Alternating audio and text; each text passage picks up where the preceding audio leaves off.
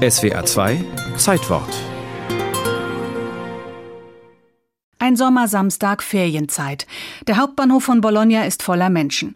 Um 10.25 Uhr detoniert im überfüllten Wartesaal eine in einem Koffer versteckte Bombe. Die Explosion zerstört den westlichen Flügel des Empfangsgebäudes und beschädigt einen Zug, der gerade auf Gleis 1 hält. Bologna ist auf solch einen Anschlag nicht vorbereitet. Es stehen nicht genügend Krankenwagen zur Verfügung. Die vielen Verletzten werden mit Bussen und Taxis in die Krankenhäuser gebracht. Es ist das schlimmste Attentat in der italienischen Geschichte. 85 Menschen sterben, mehr als 200 werden verletzt. Eine Stadt im Schockzustand. Staatspräsident Sandro Pertini reist als einer der ersten nach Bologna und ist zutiefst erschüttert. Es gibt keine Worte, um auszudrücken, wie mir zumute ist. Ich habe gerade zwei Kinder gesehen auf der Intensivstation. Sie liegen im Sterben. Ein Mädchen und ein Junge. Es ist zum Verzweifeln. La Strage di Bologna, wie der Anschlag fortan genannt wird, das Blutbad von Bologna, war der schlimmste einer ganzen Reihe von politisch motivierten Anschlägen und Morden, die Italien zwischen Ende der 60er und Mitte der 80er erschütterten. Viele Künstler verarbeiten die schrecklichen Ereignisse auf ihre Art. Umberto Eco etwa, zu der Zeit Professor an der Universität von Bologna, schreibt den Roman Das Foucault'sche Pendel. Und der Liedermacher Francesco Guccini im Jahr 1981 sein Lied Bologna. Bologna capace d'amore, capace di morte. Bologna, fähig zur Liebe, fähig zum Tod. Francesco Guccini. Übrigens hätte ich auch an diesem Tag fast den Zug genommen. Ich wäre aber zu einer anderen Zeit gefahren, erst am Nachmittag, nicht am Morgen, als die Bombe losging.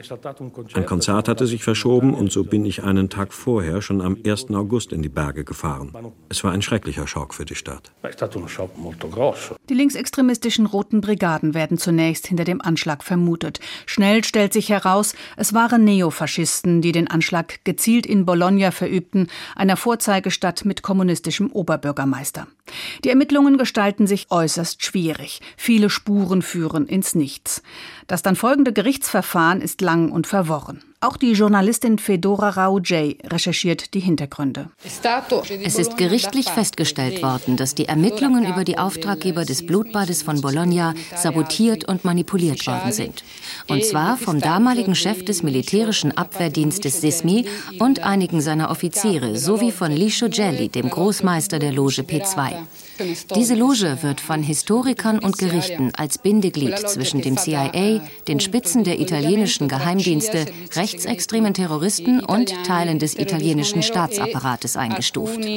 Wenn Gelli sagte, was er auch nachweislich getan hat, lenkt die Ermittlungen auf ausländische Täter, dann wurde das befolgt. Die Loge Propaganda 2 fliegt ein paar Monate nach dem Attentat von Bologna auf. Wie viel Macht sie über den italienischen Staatsapparat hatte, wird daran deutlich, dass der Mann mit der Mitgliedsnummer 1816 später Premierminister werden konnte, Silvio Berlusconi.